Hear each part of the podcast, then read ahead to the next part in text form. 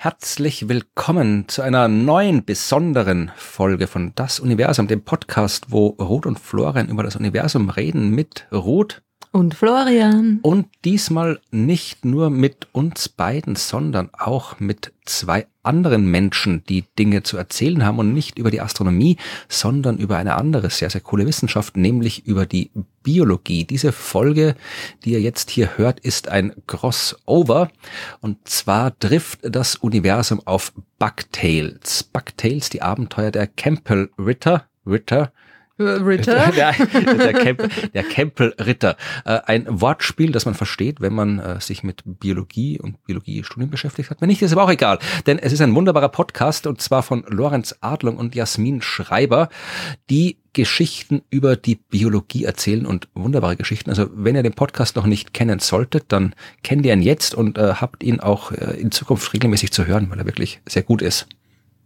Das stimmt. Dem habe ich nichts mehr hinzuzufügen. Und wir haben uns mit äh, Lorenz, Jasmin äh, zusammengeschaltet. Ruth und ich haben Lorenz und Jasmin eine Geschichte erzählt über Tiere und Astronomie. Und diesen Teil des Podcasts, den könnt ihr jetzt hören. Viel Spaß damit.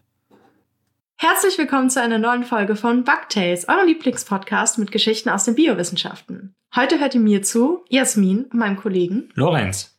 Und dem Universum. Wir sind heute nämlich nicht allein, sondern haben zwei fantastische Gäste mitgebracht. Das wären Florian und Ruth. Beide haben den Science Podcast Das Universum und haben uns eine tolle Geschichte mitgebracht.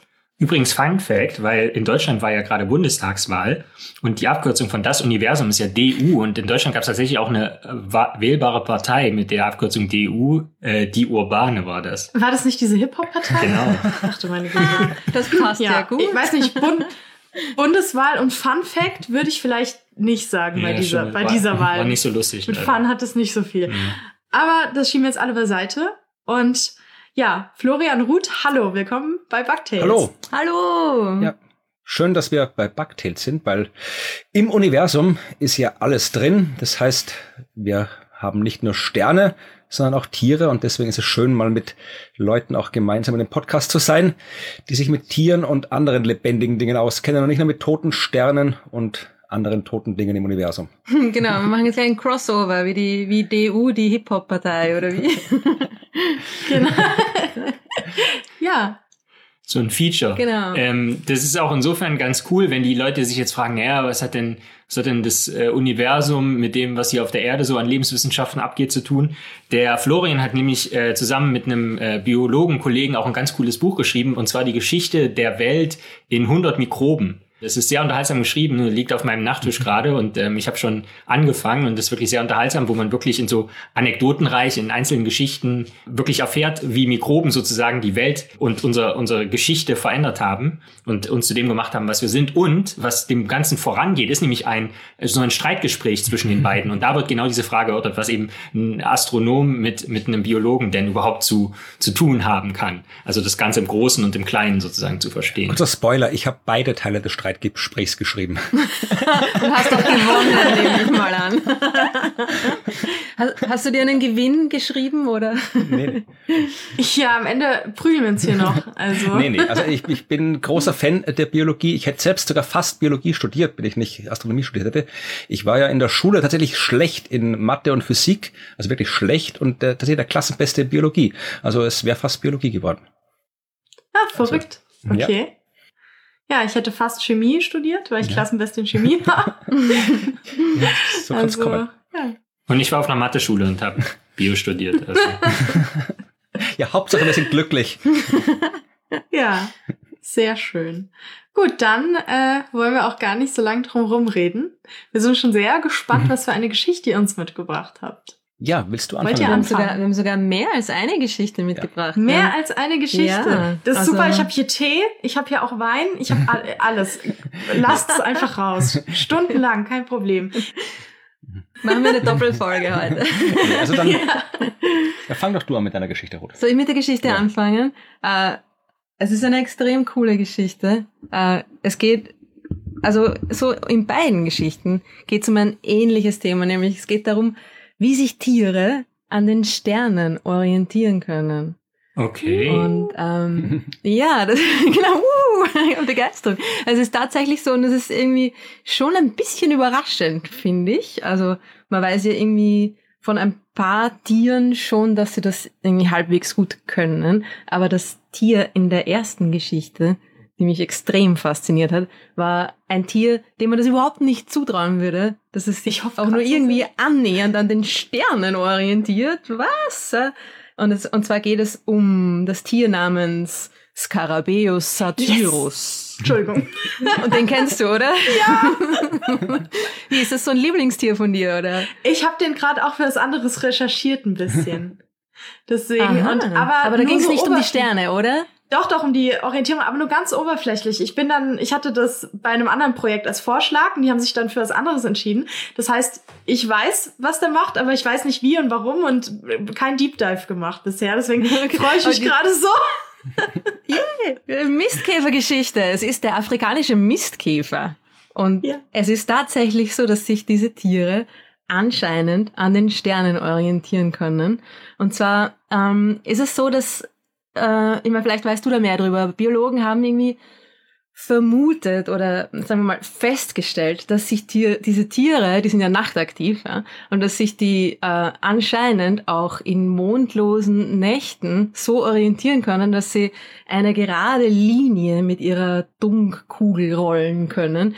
Ähm, die wollen eine gerade Linie rollen, weil sie quasi die, die Konkurrenz äh, äh, am, am Scheißhaufen äh, so schnell wie möglich hinter sich lassen wollen. Ja? Also das ist für die extrem wichtig, dass sie sich nicht mit den anderen Mistkäfern da irgendwie gegenseitig verprügeln. Und dann äh, ist es natürlich so, dass man, wenn, wenn der Mond scheint, können sie das anscheinend ganz gut. Ja? Und dann sind Biologen draufgekommen, dass sie das auch können, wenn der Mond nicht scheint. Und dann, also ich frage mich, habe mich das, als erstes habe ich mich dann gefragt, wie haben diese Biologen das da irgendwie äh, rausgefunden?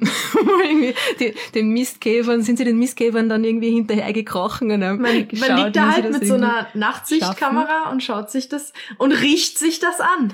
Riecht sich da durch, ja? ja. ja. Aber wie auch immer, sie haben es auf jeden Fall, quasi die, die, die, die Vermutung lag nahe, dass es da irgendwas gibt, an dem sich diese Mistkäfer in mondlosen Nächten orientieren können, ja. Und dann also die Vermutung gab es anscheinend schon seit einiger Zeit, ja. Und dann irgendwann hat sich dann ein, ein, ein Team von Forscherinnen und Forschern dem, dem gewidmet und haben tatsächlich ein ziemlich cooles äh, Experiment designt, um, um, um das äh, tatsächlich nachzuprüfen, also experimentell zu, zu überprüfen. Und zwar haben sie zuerst, also es gibt verschiedene, verschiedene Stufen dieser Studie durchgeführt. Ich stelle mir das so vor, dass sie sich zuerst gedacht haben, so, hey, was machen wir? Mm, da, da setzen wir sie einfach aus in einer, in einer runden äh, Sandarena und, und schauen wir, wie weit sie irgendwie krabbeln und dann äh, schauen wir, was passiert. Und zwar haben sie diesen Käfern kleine Käppchen angefertigt. Das ist schon ziemlich süß. Sie haben diesen Käfern, damit sie eben äh, sich nicht an, an den Sternen orientieren können oder um zu überprüfen, was passiert, ja, wenn sie den Sternenhimmel mhm. nicht sehen können, haben sie denen so, so kleine ähm, äh, Kartonkäppchen Ich dachte so Oma-Strickmützchen. Also ich, ich mache das jetzt gerade irgendwie so um meine Augen herum, so als wäre ich ein Käfer. Ich habe natürlich keine Ahnung, wie die Augen von Käfern ausschauen. Ja? Und dann war da auch ein Satz in dem, in dem Artikel, der mich dann gleich irgendwie verwirrt hat. Genau wie Scheuklappen, ja. Und da stand irgendwie, die, die ventralen Augen wurden nicht irgendwie ähm, davon waren nicht davon betroffen. Haben die Augen am Bauch oder? Ähm, Augen Anführungsstriche. Das sind so andere Sinne. Oh, verstehe. Die dorsalen Augen haben sie ihnen mit diesen Käppchen irgendwie abgeschirmt und die ventralen Augen nicht, aber was auch Sinn macht, weil die mit den dorsalen Augen halt dann wahrscheinlich nach oben schauen, na, wenn die am Rücken sind. Ja, genau. Und um auszuschließen, dass diese Käppchen da irgendwie einen Unterschied machen, haben sie ihnen die gleichen Käppchen aus durchsichtiger Overhead-Folie angefertigt. Ach du meine Güte. so süß, oder? Ich stelle mir so wie vor, wenn dann diese Mistkäfer mit ihren, so quasi wie, so wie, so wie Baseballkappen. Ne? Ich frage mich, was die sich dann so, da krabbeln die so rum, sehen nichts mehr und denken, haben die versucht, die abzustreifen oder? Äh, dachte ich Na, so, anscheinend ja, nicht. Also, und sie This is my life now. Okay. das ist echt, hey, du musst dir das, die, die Studie ist, ist sehr lustig und sie haben auch irgendwie, es sind noch lustige Fotos dabei und sie haben, äh, also einfach, zu, um, um zu überprüfen, ob sie langsamer oder schneller ähm, rollen, wenn sie diese Käppchen aufhaben, ne? Also, damit das nicht äh, beeinträchtigt wird. Auf jeden Fall haben sie gefunden, dass diese Käfer tatsächlich einen, einen geraderen Weg zurücklegen, ähm, wenn sie den Sternenhimmel sehen können. Ne? Und dass sie, wenn sie diese Käppchen aufhaben, äh, dass sie dann einfach wesentlich länger brauchen. Also mehr als, mehr als doppelt so langen Weg haben sie dann irgendwie gerollt und in den Schlangenlinien und so weiter und so fort. Ja? Also es, irgendwas hat's mit den, mit den Sternen zu tun. Und dann haben sie irgendwie noch eine zweite Super Arena gebaut. Das war dann der, der Second Step, wo sie sich dann gedacht haben, hey, da ist was dran, da das müssen wir jetzt ordentlich äh, überprüfen. Und haben ihnen, und ich stelle mir das irgendwie so lustig vor, es war vielleicht nicht so lustig, aber es, sie haben ihnen eine, eine hölzerne Plattform gebaut mit einem Loch in der Mitte, wo dann die Käfer auf einer, auf einer Art Hebebühne nach oben gestiegen sind. Irgendwie so. Ich stelle mir vor, so mit Lasershow und da, da, da, I love the box. ähm, genau. Und dann sind sie nach außen, äh, haben sie gerollt, ja, mit ihrer Dummkugel und so und äh, haben ihren, ähm, den Umkreis dieser Arena mit schwarzem Stoff, Wänden aus schwarzem Stoff irgendwie abgeschirmt und so. Und sie haben auch, damit sie sich nicht an, an an der Kamera orientieren können, weil sie ja das Ganze ja gefilmt haben von oben, ja, haben sie statt ihre Pfade zu filmen, haben sie dann am Rand dieser Holzplattform einen Spalt eingebaut, wo die Käfer dann, wenn sie angekommen sind, runterfallen. und dann haben sie irgendwie so, äh, das Ganze nicht, also sie haben das Ganze getimed und nicht mehr gefilmt, ja, und sie haben Mhm. quasi das, diesen, der Audible Thump, was, wenn die Käfer runtergefallen sind, bump, äh, haben sie dann quasi die, den, das war da das, das Timing-Ereignis, da haben sie dann ähm, genau die Zeit ge gestoppt, die diese Käfer gebraucht haben. Äh, genau. Und es war, das Ergebnis war im Grunde, war im Grunde das gleiche. Ja, also es ist irgendwie egal, ob Mond oder sternenklare Nacht. Diese Käfer können sich orientieren, können eine gerade Linie rollen, ja, können ihre Shit, ihren Shitball da irgendwie geradlinig rollen. Und wenn es entweder bewölkt ist oder sie das Käppchen aufhaben, dann schaffen sie das überhaupt nicht. Ja. Und dann war ich natürlich die nicht Frage, gerade ausrollen. Wenn ich das vorstelle, Nein, wenn die ich sind- auszumache, dann... Hey, Ja, und in dem Paper, das müsst ihr euch anschauen, das, da ist ein Bild, wo sie die, diese Pfade auch irgendwie nachgezeichnet haben. Und das sind irgendwie echt wie, wie, wie betrunken, ja. Das geht in alle Richtungen. Oh. Ding, ja. Also ist irgendwie, Aber ist es einfach nur kreuz und quer oder sind die sich quasi auf diesen, also sind die sich, wenn die dann quasi kreuz und quer laufen, auch unsicherer und laufen da auch langsamer auf diesen falschen Wegen sozusagen? Wegen dem Stoppen. Äh, Und das weiß man nicht wahrscheinlich. Hm. Uh. Ah, nee, zu, zu den Hm. Intervallen quasi zwischen den Stops. Also wenn sie dann die Richtung wieder ändern, aber sozusagen merken, sie merken dann irgendwann, dass es falsch ist und laufen sie da schon langsamer auch? Das wissen sie nicht. Die haben's ja Ich glaube, sie haben das irgendwie nicht wirklich gemerkt, dass es falsch ist. Also ich weiß nicht, ob sie dann, ob sie auf den geraden Pfaden auch tatsächlich schneller unterwegs waren. Ich glaube, sie haben das irgendwie schon auch, sie haben schon auch getimed, ob die Käfer langsamer oder schneller laufen, nur wenn sie die Käppchen aufhaben, ja, um das Mhm. irgendwie auszuschließen, dass sie das Ja. behindert oder so, ja. Aber äh, ob sie dann tatsächlich auch länger waren, wenn sie gemerkt haben, dass sie den falschen Weg gegangen sind, hm. Ja. Wir, wir hatten nämlich letztens auch eine Folge zum Fortbewegungsverhalten von unseren Darmbakterien. Escherichia coli äh, ist da die zu nennende Art. Und die haben eben so ein gerichtet zufälliges Verhalten, wo sie im Prinzip in eine Richtung gehen und wenn sie dann merken, dass irgendwie falsch ist, weil die Chemikalien in ihrer Umgebung quasi deren äh, Konzentration abnimmt, Mhm. dann, dann ändern sie die Richtung. Aber während sie sozusagen in die falsche Richtung schwimmen, sind sie immer gleich schnell. Aber sie ändern dann halt häufiger die Richtung, wenn es in die falsche Richtung geht, bis es dann irgendwann zufällig wieder in die richtige Richtung geht. Deswegen wäre das so ein Analogon, was mir Mhm. gerade einfällt. Aber Ja, ja. ja, ja. Naja, Analogon Ui, also- verbindet mir die Augen und ich taumle langsam durch die Gegend. Also. Oder gib mir eine Flasche Wein. Nein. Dann machst du ähnliche Pfade wie ein Mistkäfer. Ja, genau. Das ist mein Käppchen Käppchen dann. Hab ich Mhm, Wieder ein genau. Käppchen Rotwein drin. Rotkäppchen. Ja. Müssten wir vielleicht die Studienautoren fragen, wie sie das genau gemacht haben. Glaubt ihr, dass es eventuell, dass die angefangen haben eigentlich und haben diese fancy Arena gebaut und dann haben die ihre Beobachtungen gemacht, haben gedacht, okay, vielleicht müssen wir noch ein paar grundlegendere Sachen testen und das dann hin, und das dann eigentlich chronologisch später erst gemacht, aber das Paper dann quasi so zusammengeschrieben, dass es so eine kohärente Geschichte. Macht ihr das in der Astronomie auch öfter so? Weil wir in Biowissenschaften machen das schon häufiger auch so. Es geht Also nur so vonstatten. Also ich bin fest davon überzeugt, dass äh, wo auch immer dieses Experiment Moment stattgefunden hat, dass da Wetten abgeschlossen wurden, dass es da quasi so eine Lotterie, äh, also Fächer gab und dann gewettet wurde irgendwie in Euro hier, dass er als erstes in die 17 fällt und so. Also absolut bin ich davon überzeugt. Dass 100 Pro auch. Irgendwie jeder hat wahrscheinlich seinen Favoriten dann mit den, bei den Käppchenkäfern und äh, hatte, weiß nicht, so Clancy und weiß nicht, wie sie sie dann genannt haben und dann haben sie wahrscheinlich so go, go, go, go. Vielleicht haben sie die Käppchen eingefärbt, sodass sie... Ja, genau. Clancy, du schaffst das. Ich kann also mir das wenn ich einen Mitzkäfer ja. habe, dann will ich einen Clancy nennen. Ist erlaubt. Okay. Ja. ja, aber das, das ist natürlich oft so, dass man dann im, im, im Paper so tut, als wäre das alles genau so geplant gewesen. hm. In Wirklichkeit hat man Glück gehabt, dass sich das irgendwie so ergeben hat. Nein, nicht nur Glück, aber ja. Oft auch. Naja, auf jeden Fall. Und dann, und jetzt kommt noch das, der, der Final Touch zu dieser Geschichte, ja. Also es war dann irgendwie klar, dass die Käfer das können und dass sie sich an irgendetwas da am Himmel orientieren. Dass es nicht nur der Mond ist, weil sie es ja eben ohne Mond auch können. Ja. Mhm. Also es ist natürlich die Frage, was genau ist es? Yeah. Was am Sternenhimmel? Ja? Also ich meine, die können ja keine Sterne sehen, oder? Mit ihren argen Augen. Also das sind ja keine Augen, wie wir sie haben. Ne? Ja, es sind keine besonders guten Augen, aber wer weiß, ich wer, wer weiß, wie ein Käfer sieht. Man kann es ein bisschen ja. sich überlegen, aber you never know. Und man, also es könnte irgendwie natürlich sein, dass es quasi nur die hellen, dass sie sich an den hellen Sternen orientieren oder oder einfach mhm. irgendwie doch, keine Ahnung, da Muster sehen können in den Sternen. Ja, sehen sie den großen Wagen, keine Ahnung. Äh, oder das, oder es könnte natürlich auch die Milchstraße sein. Ja, das heißt, mhm. ähm, idealerweise braucht man jetzt einen Ort, an dem man das testen könnte, wo man quasi Sterne beliebig aus- und einschalten kann und die Milchstraße aus- und einschalten hm, kann. Wo könnte das nur sein? Hm. Dieser Ort. Ein Planetarium. ja, genau, da kommen die Astronomen ins Spiel. Ja. Äh, und äh, ich habe mein eigenes kleines mobiles Planetarium, darum bin ich da ein bisschen ähm, ähm, biased in die Richtung. Ja.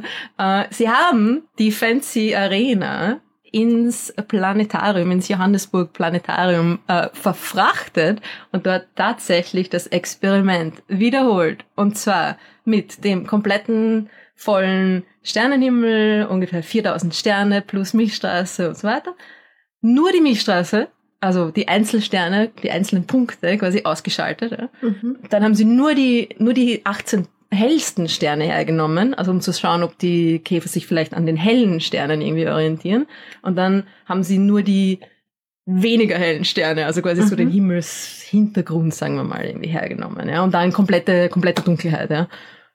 Und es war tatsächlich so, dass die Käfer, wenn die Milchstraße eingeschaltet war, also mit quasi voller Himmel mit Milchstraße und nur Milchstraße, wesentlich schneller den Weg rausgefunden haben mhm. als in den anderen äh, Optionen. Das heißt, Krass. es ist wirklich die Milchstraße.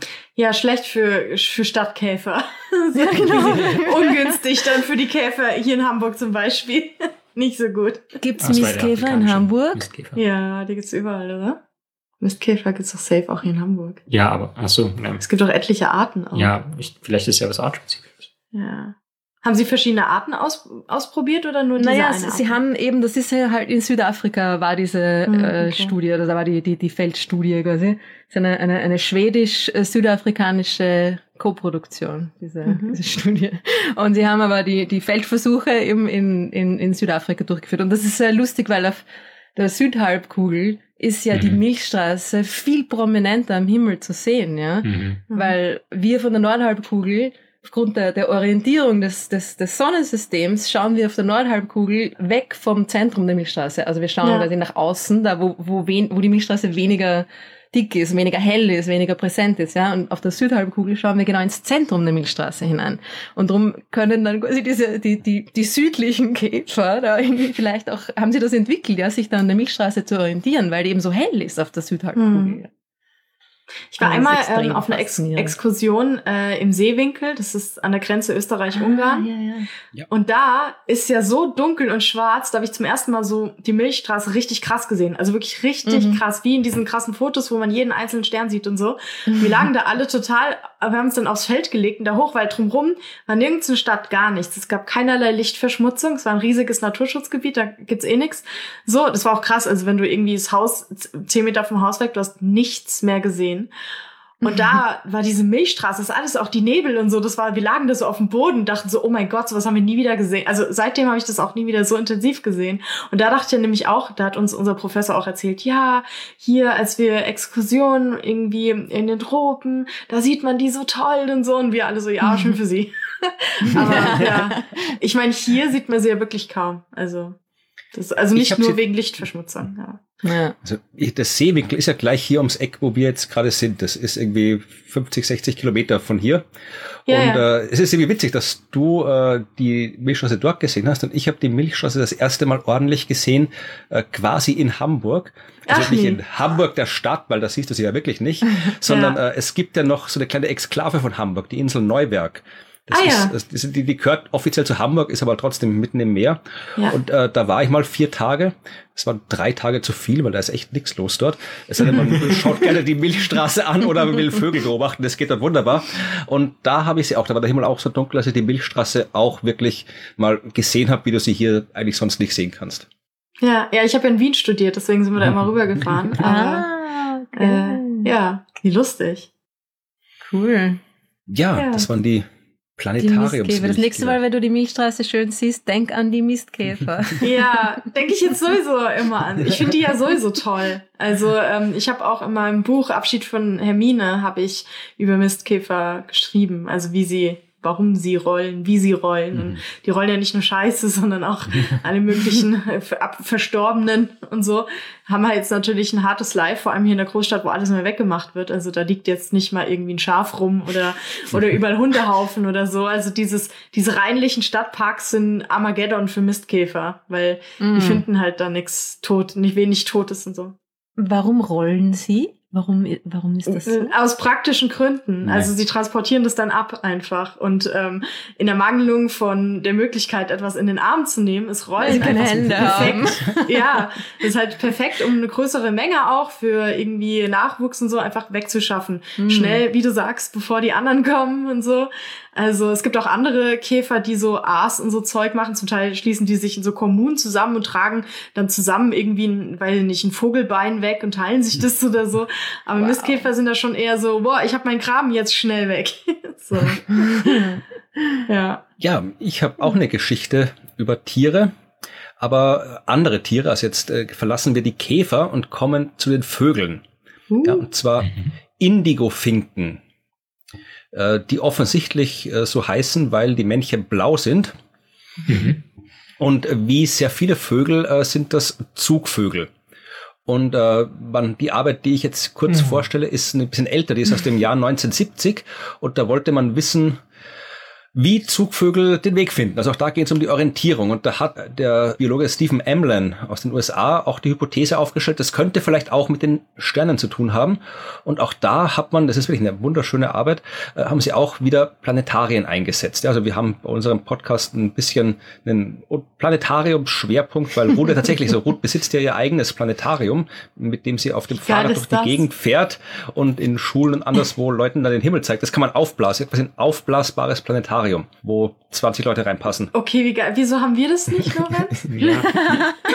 Kann man das nachbauen, theoretisch? Ja, ja, ich habe es nach einer Anleitung aus dem Internet mir, mir zusammengeschustert. Ja, ja, also das ist, das Internet hat ja nicht nur Katzenvideos, sondern auch äh, tatsächlich äh, sinnvolle Anleitungen zu allen möglichen Themen. Geil. Genau. Ja, und in dem Fall äh, haben sie das Planetarium der Universität in Cornell benutzt. Ja, also äh, man hat da diese Indigo-Finken genommen, 26 Stück, und die in drei Gruppen eingeteilt. Die äh, sind alle so aufgezogen worden, dass sie äh, wirklich kein, keine, keine direkte Lichtquelle sehen konnten. Es waren so diffuse Filter vor den Fenstern in dem Labor, wo die großgezogen worden sind. Also die hatten zwar Licht, aber konnten jetzt nicht sehen, wie die Sonne aufgeht oder untergeht oder sonst irgendwas am Himmel erkennen. Und die erste Gruppe, die hat man einfach im Labor behalten und die haben einfach so weiter gemacht, wie sie halt vorher gemacht haben. Ja, also denen, die ist nichts passiert. Und äh, die zweite Gruppe, die war tagsüber auch im Labor, aber in der Nacht durften die umziehen ins Planetarium. Dann sind die alle da im Planetarium rumgesessen, die Vögel, und haben sich den Himmel angeguckt. Und die haben da den Himmel äh, eins zu eins äh, simuliert, so wie er echt draußen war. Mhm. Und die dritte Gruppe, der ging es wie der zweiten Gruppe, auch die hat man nachts ins Planetarium gebracht, aber die haben einen Himmel bekommen, wo nicht der Polarstern genau im Norden war, sondern Betelgeuse. Ja, also da haben mhm. die einfach einen Fake-Himmel hingetan, die ein bisschen umgedreht, sodass Betelgeuse genau im Norden ist und alles andere war gleich. Und dann äh, ging es eine Zeit so, dass die wirklich Gelegenheit hatten, den Himmel da kennenzulernen und sich dran zu gewöhnen. Und dann haben sie auf die Zugunruhe gewartet. Also das ist das, ja. was die Zugvögel offensichtlich kriegen, wenn sie denken, jetzt ist es Zeit, ja. loszufahren. Oder nicht loszufahren, wir, wenn sie wollen, ja, loszufliegen. Kombi. genau. Ich krieg Los. das auch manchmal, glaube ich, Zugunruhe. ja, also und das dann hat im, haben die so spezielle Käfige gebaut für die Vögel mit so, äh, ja, da war so spezielles Papier drin, wo man dann auch wieder, wie bei den Käfern ein bisschen, ja, äh, wo man musste aber wissen, in welche Richtung die jetzt quasi wegstarten, die Vögel, wenn sie dann wegstarten. Und deswegen hat man da so kreisförmig in die Käfige Papier reingetan, dass man sehen konnte, okay, in diese Richtung sind sie jetzt los. Und hat geguckt, äh, ob es da zwischen den Gruppen Unterschiede gibt. Ja, Die, die überhaupt nie einen vernünftigen Himmel mit Sternen gesehen haben, die erste Gruppe, die sind im Wesentlichen so in, in alle Richtungen wild davon geflogen. Also da gab es keine bevorzugte Richtung. Die haben anscheinend nicht gewusst, wo sie hin sollen und sind einfach mal alle irgendwohin losgeflogen oder wollten losfliegen. Mhm. Die zweite Gruppe, die den echten Himmel gesehen haben im Planetarium, die hatten tatsächlich alle eine bevorzugte Richtung und zwar alle eben so Richtung Süden. Ja, also die wussten, mhm. wo Süden ist und sind auch dorthin geflogen, wo am realen Himmel Süden zu finden ist. Und die dritte Gruppe hat das auch gemacht, nur dass bei denen der Süden dort war, wo Süden wäre, wenn am Himmel Beta Kreuze genau im Norden steht.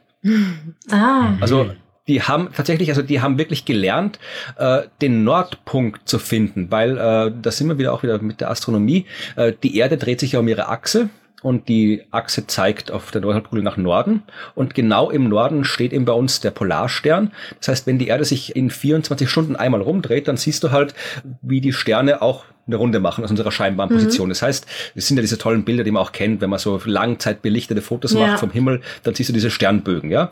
Und die Finken konnten anscheinend diese Bögen sehen. Also die haben quasi äh, lange genug oder hingeschaut oder was auch immer die das gemacht haben. Die konnten erzählen, okay, das sind die Sterne, die machen diese Bögen rundherum und da mhm. in der hm. Mitte ist einer, der macht keinen Bogen und das ist der Punkt, an dem wir uns orientieren. Und die mhm. einen im echten Himmel haben eben den Polarstern erkannt und die anderen haben eben Betelgeuse erkannt, weil das war in dem Fall der Stern, der sich nicht bewegt hat. Also mhm. die waren anscheinend in der Lage, äh, wirklich äh, herauszufinden, wie sich der Himmel dreht und wie man das nutzen kann zur Orientierung. Krass.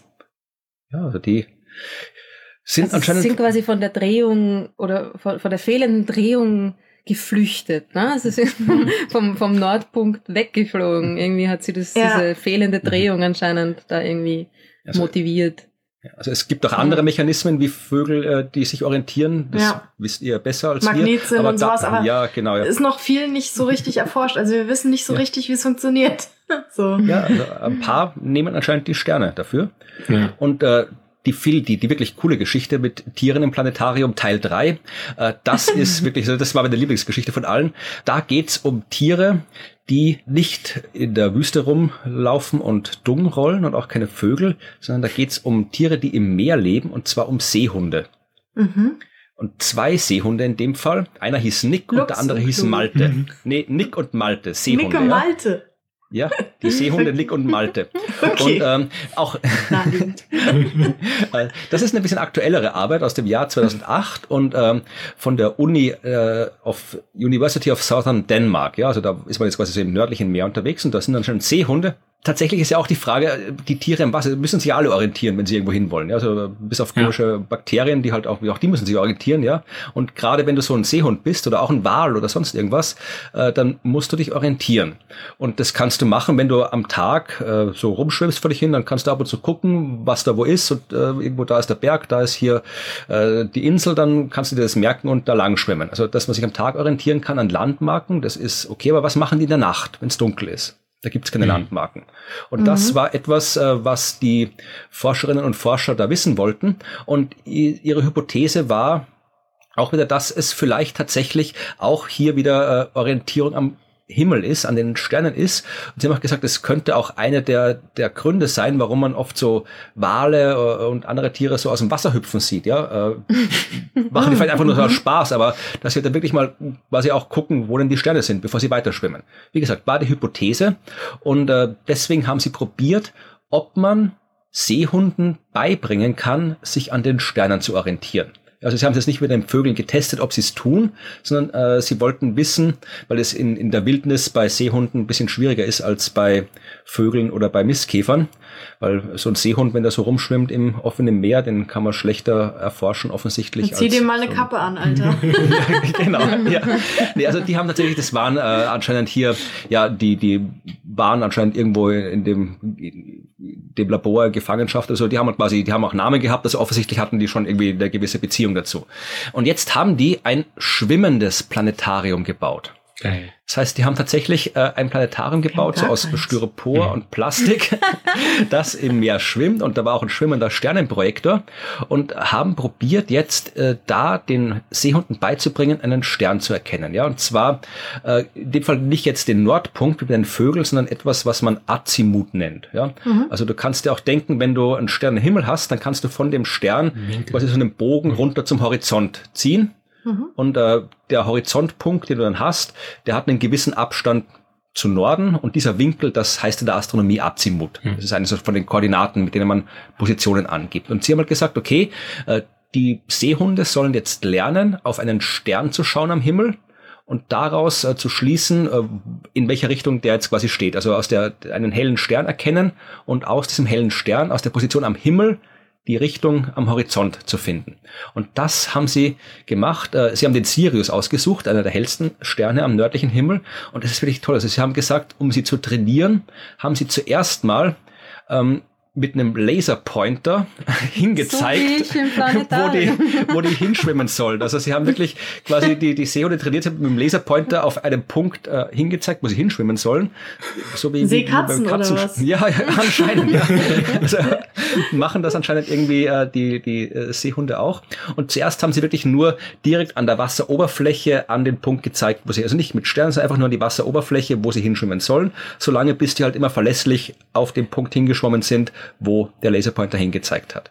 Als nächstes haben sie dann nicht mehr auf den Horizont gezeigt, sondern an den Himmel selbst den Stern markiert, ja. Mhm. Sie haben am Himmel gezeigt und dann wieder geschaut, dass die Seehunde dann trotzdem auf dem Punkt äh, des Horizonts schwimmen, der genau unter dem Stern ist. Ja, und auch das haben die Seehunde geschafft nach einer gewissen Zeit. Äh, tatsächlich war offensichtlich Nick äh, deutlich blöder als Malte, äh, denn Malte hat sofort gecheckt, äh, was er da Geil. machen muss. Das war bei uns in der Schule äh. genauso. Nick deutlich Nick, blöder als Malte.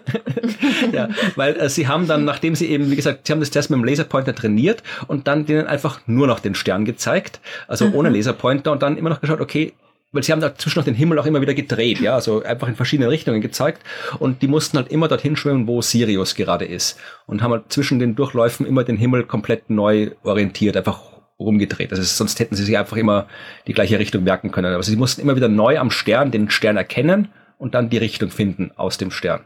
Mhm. Und wie gesagt, äh, Malte hat es sofort gecheckt.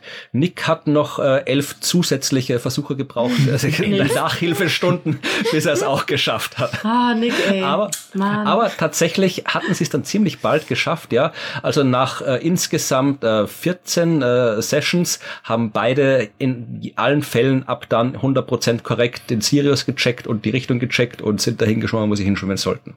Wetten, ich hätte es nicht gecheckt nach 14 Sessions. Waren die eigentlich verwandt miteinander, die beiden? Äh, das weiß ich nicht. Also ob sie da jetzt noch was untersucht haben über die Genealogie der beiden, stand nichts in dem Paper drin. Also das. War, also die haben die gefangen oder was? Waren das Wildlinge? Äh, ja, ich glaube. Also ich, ich bin mir nicht sicher. Ich habe da jetzt. Waren die nicht in so einem Sea, sea Life? Center ich frage mich gerade auch, was, was haben die denn mit den ganzen trainierten Tieren, auch mit den Finken so, ja, ihr wisst nicht, wo es lang geht, viel Glück, tschüss. Also ich, äh, haben die die dann freigelassen? So nach dem Motto, ja, äh, gönnt euch.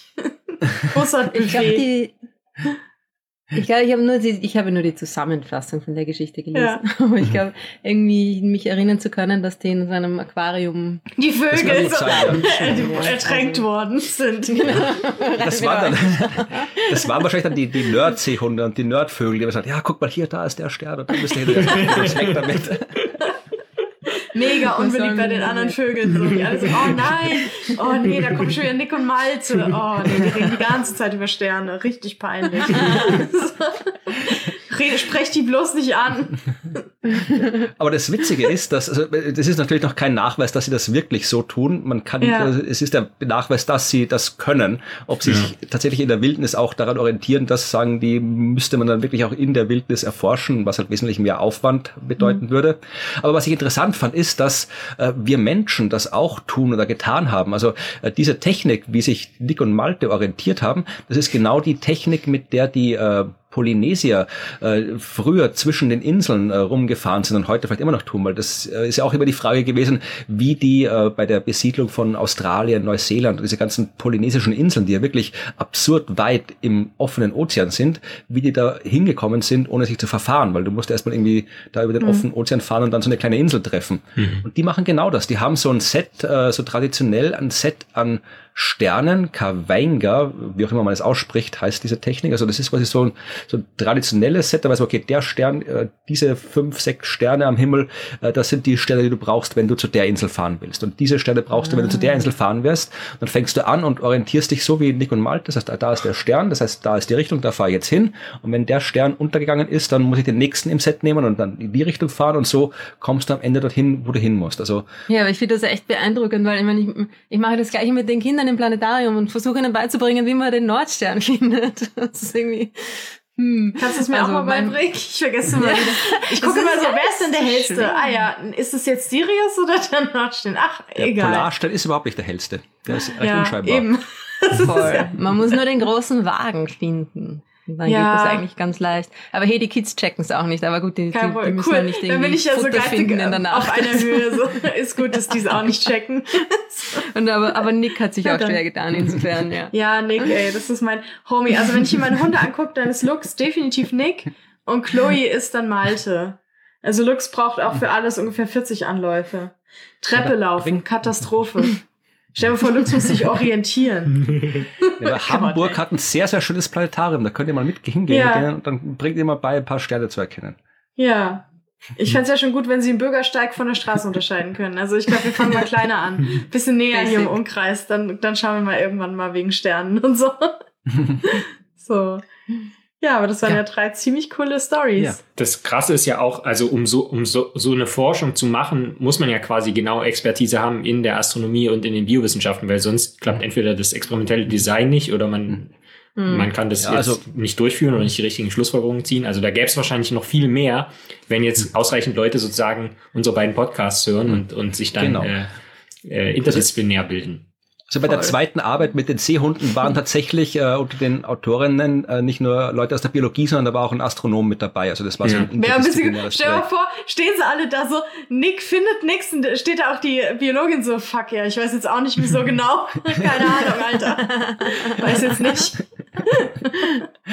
also das wäre ich dann quasi so, einmal, oh mein Gott, Orientierung und Biologen. Ähm, meine Abschlussarbeit, äh, Bachelorarbeit habe ich über Feuersalamander Populationsgenetik gemacht. Und wir waren in Neuwaldeck und haben dort Feuersalamander ges äh, gesammelt und mussten immer halt Abstriche aus dem Mund machen, um die genetische Population, um halt zu gucken, zu vergleichen mit den letzten Jahren, sind die irgendwie gewandert und so.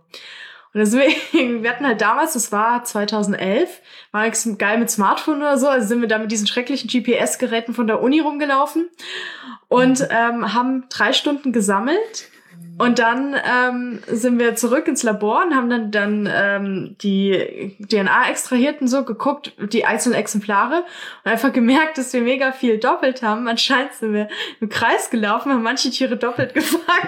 und, und die armen Chef war so als Salamander, so wirst du gefangen, so, oh mein Gott, dann wird dir so ein Stäbchen im Mund gerammt, ja. Corona-Test quasi. Ja, Corona-Test mäßig. Und dann bist du hingesetzt und denkst dir so, oh fuck, was war das denn? Okay, erstmal klarkommen. Zehn Minuten später bist du wieder. Nicht schon wieder, nein! Was ist hier heute los?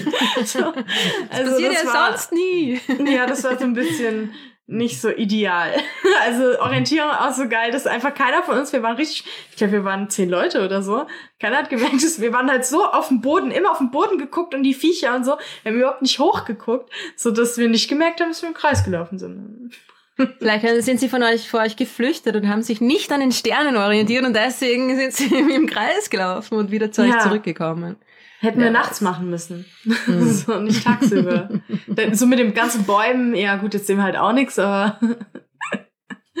ja. Und wie fandest du dein Studium in Wien? Hast du gerne in Wien gelebt? Ja und nein. Also ich fand Wien unglaublich wenig grün. Ich war das einfach anders gewohnt von vielen deutschen Städten und Wien. Erst ist mir nicht aufgefallen. Ich glaube, das erste Jahr ist mir gar nicht aufgefallen, mhm. weil halt alles so schön und verziert ist, ein Stuck und so, dass du gar nicht merkst, mhm. dass da einfach zum Beispiel in Straßen gar kein Baum steht. Das gibt's hier gar nicht. Irgendwie ja. eine Straße, wo kein Baum steht oder irgendwas. Und äh, und auch halt immer vor den Wohnhäusern ist der Regel auch immer erstmal eine Wiese und dann kommt erst der Gehsteig und nicht, dass du von ja. direkt auf den Gehsteig trittst und sowas. Und, ähm, und nach einer Weile, es war mir echt zu, zu ungrün, obwohl ich eigentlich schön gewohnt habe. Ich habe ähm, über dem Café Stein gewohnt. da wow. bei der Motivkirche gegenüber von der, von, ja, ja. genau in der Kodinggasse. Und ähm, und da war es auch eigentlich ganz schön, aber sonst war es mir alles. Und wenn du da irgendwie auf den Wiesen bist, dann kam zum Beispiel Volksgarten, kam gleich ein Parkwächter, so ja, hier bitte nicht auf der Wiese sitzen, dann bist du aufgestanden, bist um den Busch wieder rum ein bisschen, hast dich da wieder hingesetzt, Stunde später kam der Parkwächter wieder, ja, hier bitte nicht sitzen, alles klar, bist wieder ein bisschen ganze Zeit um den Busch rum, nur weil du mal auf einer Wiese sitzen wolltest oder so. Also das hat irgendwann hat's mich einfach wahnsinnig gemacht, diese, dieses, ähm, naja, ich fand Wien war wie Teflon, so alles, was man, kein Abdruck ja. darf hinterlassen werden, es muss genau so sein, wie der Kaiser es damals.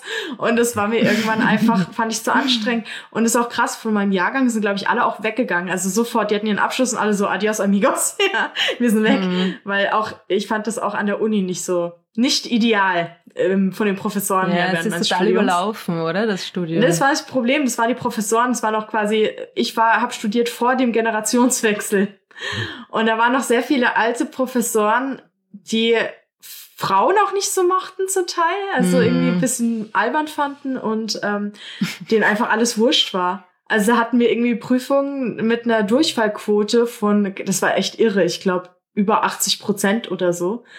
Und der hat die nicht nachschreiben lassen, weil er meint, naja, mein Gott, ein paar haben ja bestanden. Wir sind alle, also ich hat, bin dann zur Klausureinsicht gegangen. Ich hatte eine vier und ich hatte alles richtig, aber einen Rechtschreibfehler. Und deshalb habe ich vier. Dann bin ich auch gleich zu meinem Studienprogrammleiter und der meinte auch schon so, oh nein, nicht wegen dem und dem Professor oder es waren schon so viele hier. Können Sie es einfach, machen Sie einfach bei den ECTS-Punkten, äh, schauen wir dann irgendwie, ne, so, wie wir das bewerten. Der Kurs, wir können das nicht als nachschreiben lassen, es geht einfach nicht. So. Und er meinte schon, ja, ja, der Kollege, der geht bald in Rente. So, und ich so, ja, das hilft mir jetzt nichts. Aber ja, das war, das war ein bisschen frustrierend und ähm, viele, also meine ganzen Kolleginnen, so, die sind halt irgendwie weggegangen, dann aus, mhm. von der mhm. Uni Wien. Nur zwei sind geblieben und die anderen wollten halt irgendwie bisschen mehr erreichen. Jetzt sind aber, glaube ich, also was ich so mitbekommen habe, ähm, also ich hatte einen urcoolen Studienprogrammleiter, der war richtig toll. Und äh, auch ein toller Biologe und so. Aber jetzt gibt's, glaube ich, bisschen mehr frischen Wind. So. Aber das war halt echt noch so ein mhm. bisschen so, oh, und dann die Stadt so genervt und dann war ich dann so, ja, okay, ist jetzt auch mal gut. nach ein paar Jahren so, ja. Wir sind ja auch weg. Also ich bin nach dem Studium äh, nach Jena gegangen und ja. 15 Jahre geblieben, bevor ich wieder zurück bin. Also ich bin jetzt zurück nach Österreich, aber nicht in Wien. Und mhm. du bist, nach, du bist äh, ins, ins grüne Manchester. Das, na, das ist grüne Nottingham. ja, viele sind ja. die UK gegangen bei uns auch. Richtig viele. Ja, ich bin halt dort hingegangen, weil ich dort einen Postdoc angeboten Boten genau. bekommen habe. Also ich habe mich an verschiedenen Orten beworben und dort hat es funktioniert und dann ja. genau, ich war ich wollte auch unbedingt aus Wien weg. Also mir ist es so richtig, wie man so schön auf Wienerisch sagt, am Arsch am gegangen. Arsch gegangen. ja. ja, es war irgendwie Aber das ist auch so typisch für Wien. Das ist also auch äh, Wiener Wiener hassen Wien, das gehört irgendwie dazu. Ja. Und das ist irgendwie so die lebenswerteste Stadt der Welt, la la la, das ist wie wir alle so, ja, ja. ja vielleicht wenn, wenn man 60 ist also, oder so. Also es ist ja, ja, auch sehr gemütlich und ich mag ja auch eigentlich so Wien schon gern, aber ich dachte mir so, aber leben. So wie Tokotronik aber, sagt, aber hier leben, aber hier nein, leben danke. nein, danke. So nett, ja, aber hier leben, da, nein, dort, danke. Wo nur die Enten am Gras sitzen dürfen. Ja, ja echt. Das ist ein bisschen na. schade, weil es wäre ja eigentlich wirklich eine sehr lebenswerte Stadt und ich habe dann schon ein mhm. bisschen Frieden geschlossen mit Wien auch. Also ich lebe jetzt seit naja, seit vier Jahren mittlerweile wieder wieder in Wien, bin zurückgekehrt. Ja. Und es ist dann mit ein bisschen Abstand, kann man dann auch wieder die, gewisse Dinge wertschätzen, die man, die man vorher nicht, nicht mehr bemerkt hat oder so. Aber es stimmt, es ist irgendwie ein bisschen Teflon beschichtet, du hast recht, ja. Ja, ich habe auch immer so, immer wieder kommt es wie ein Heimweh, so ich denke, ah, oh, und dann denke ich wieder dran, zurückzugehen. Und dann schaue ich mir so die Politik an, denke so, ach nee. Oh. so, ach komm, ja, nicht jetzt. Jetzt ist, ist gerade nicht so gut, glaube ich. Ja, aber gucken, wie es, wie es in Deutschland wird. Also da ist ja. Ja, glaub, also ich weiß auch nicht. Ich, ich oh, lehne mich hier sicherlich aus Fenster angelangt. Ja, wieder, ja, wieder über nee. schöne Tiere reden, schöne liebe Tiere. Ja. Hm, nee. über Tiere. Ich habe auch gerade die Indigo-Finken, habe ich gerade im Internet Bilder gesucht. Die sind ja mega süß. Also für alle, die jetzt natürlich äh, das nicht sehen, aber die müsst ihr mal gucken. Wir packen das auch äh, auf unsere Webseite. Aber die sind so wirklich so ganz kleine süße. Stellt euch ein Rotkehlchen vor, malt's blau an, so ungefähr. ja, mega süß einfach. Also äh, und Ahnung von Astronomie. Ja, genau, richtige Astronom. Heftig. So, frag mich, ob die auch so so die Sternbilder wie so große Wagen und die so, das ist der große Wurm. so. ja. der, der kleine Mistgeber. so. Der große Wurm, der andere große Wurm. Der mittelgroße Vogelhaus. Wurm. Der Wurm des so, so ein Vogelhelden, so wie Herkules oder was oder Perseus, die bei uns rumhängen. Ja. Das ist den mythischen Vogelheld. Das ist Peter. der große Peter. Die große Ingrid. Oh. Ja. So. Ach ja, sehr schön. Hast du, hast du noch Fragen? Was ich noch fragen wollte, am Anfang die, das, vielleicht hat ihr es auch erwähnt und ich hatte es nicht gehört, aber die Ausrichtung der Rollrichtung, ist die auch an der Milchstraße oder ist es? Das wäre mega blöd. Ausgeht? Das wäre voll schlecht, weil wenn du weg von den anderen willst und alle gehen die gleiche Richtung, so alle gehen der Milchstraße entlang. und auch immer dann so, wenn dann Leute so, hm, ich habe Bock auf einen Mistkäfer, ach, einfach in die gleiche Richtung, das sind gleich 50.000. Also ich glaube nicht, dass die alle die gleiche es war, es war eher so, dass sie irgendwie eben auch mit entweder so entweder Mond oder Milchstraße, also sie suchen sich dann halt ja. das aus, was gerade da ist. Irgendwie. Und dass sie, wenn sie dann die Richtung, also sobald sie dieses, dieses, dieses Licht quasi äh, gefunden haben oder identifiziert haben, oder warum, es ist halt einfach da, dieses Licht, ne, dann behalten sie einfach ihre Richtung bei. Mhm. Also egal, äh, sie, ich glaube, sie, sie laufen dann mal einfach so oder rollen dann mal irgendwie panisch gleich mal los und dann, und dann, oh, das Licht ist jetzt hier und rollen dann quasi einfach in die gleiche Richtung immer weiter. Wäre auch, also wär auch spannend zu erfahren, was passiert, wenn sie einmal ihre Richtung festgelegt haben und man dann das aber ändert. So über Ameisen, sie so rumschubsen. So viel Glück. Hey, Leute, ich habe ein Planetarium. Äh, ich komme einfach bei euch ja, vorbei. vorbei. Wir machen Mistkäferstudie Teil 2. Ja, die Nördli, muss man auch gucken, wie die hier im Norden, was die so treiben. Also, Voll. Und dann können wir all, all die offenen Fragen nochmal interdisziplinär behandeln. Ja. Wer das gut anstellt, kriegt den Ig Nobelpreis. ja, gar, Bella, Freundin von mir, also Kollegin, die hat den bekommen für ähm, Weiß gar nicht, irgendwas, ja, irgendwas mit Schildkröten. Weiß nicht, also scheiße. Sie hat's erzählt in der Folge. Ja, sie hat's, ich habe das damals auch gelesen, das Paper. Ich weiß nicht, irgendwas mit Schildkröten, weiß nicht, wie die gucken oder wie die husten oder wie die, was für Geräusche die machen, wie die stöhnen oder so. Also irgendwas wirklich total, aber echt niedliches irgendwie ein bisschen. So, ja, hat die bekommen. Aber ja, ich glaube, Nobelpreis kriegen wir vielleicht wahrscheinlich eher nicht. Der Ig Nobelpreis. Ig Nobelpreis ist unsere große Chance. Ja. Ig Nobel, ja, finde ich, äh, finde ich gut. Dann haben wir schon ein neues interdisziplinäres Projekt für die genau. Zukunft. Ja, stell mal vor, und dann ist es wirklich was Wichtiges und wir so, nein! Jetzt kriegen wir den Ig Nobelpreis nicht. Mist. Zu sinnvolle Forschung gemacht. So was Blödes. Oh. Mist, oder wie man hier sagt, Käfer. Ja. Käfer, ja. genau.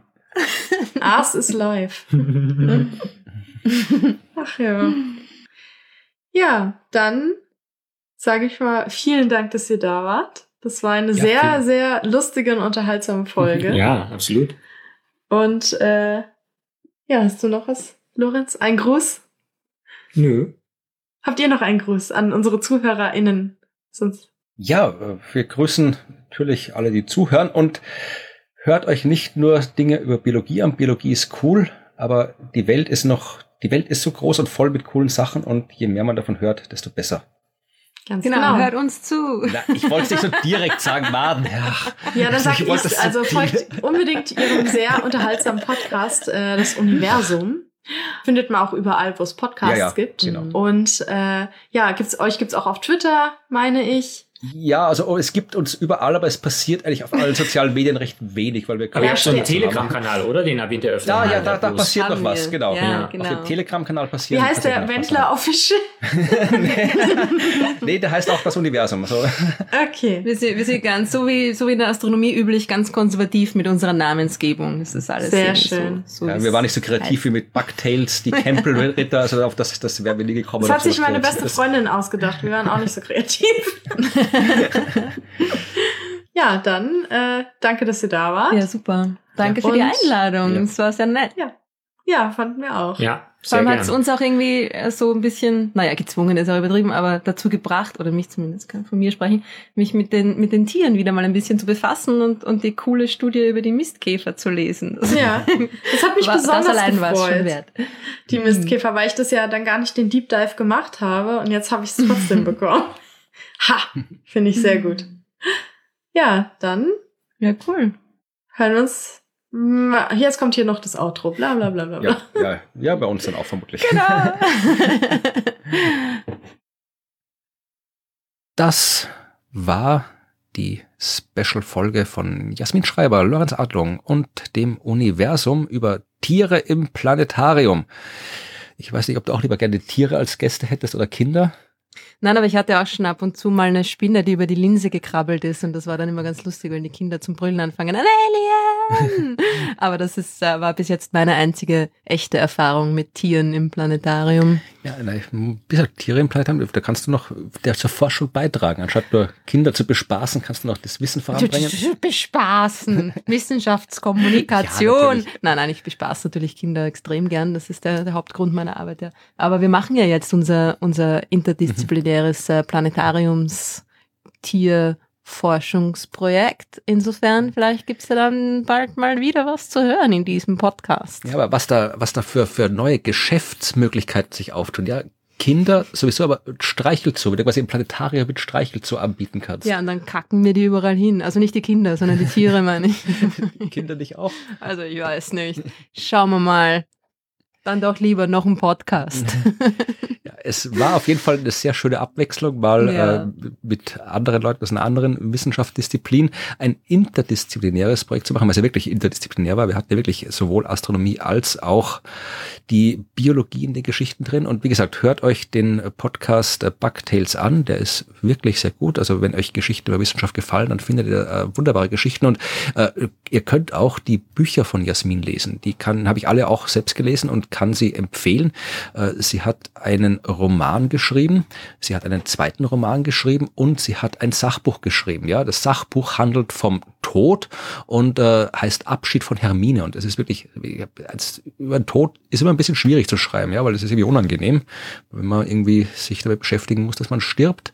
Aber Jasmin hat das äh, anhand ihres Hamsters Hermine und anhand des Tod ihres Hamsters äh, beschrieben.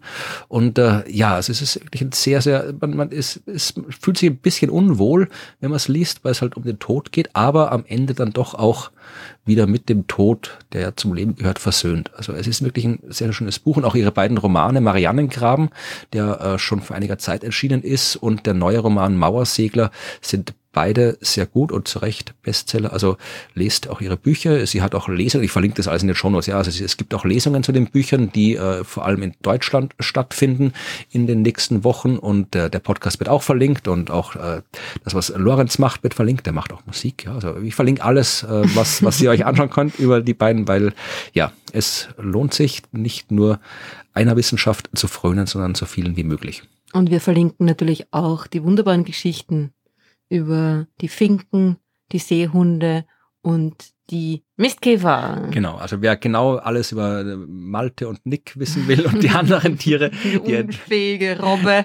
die entsprechenden Papers äh, findet ihr mit allen anderen Informationen natürlich auch in den Shownotes. Ja, äh, ansonsten äh, das übliche Programm äh, machen wir nächste Woche dann wieder. Also es gibt jetzt hier keine Fragen und was wir sonst noch so Neues aus der Sternwarte, also die ganzen Rubriken, die sind in dieser Special-Folge nicht drin, aber dafür gibt's nächste Woche dann wieder das volle Programm vom Universum mit wieder einer ganz besonderen Folge, aber da verraten wir noch nicht, was da passiert.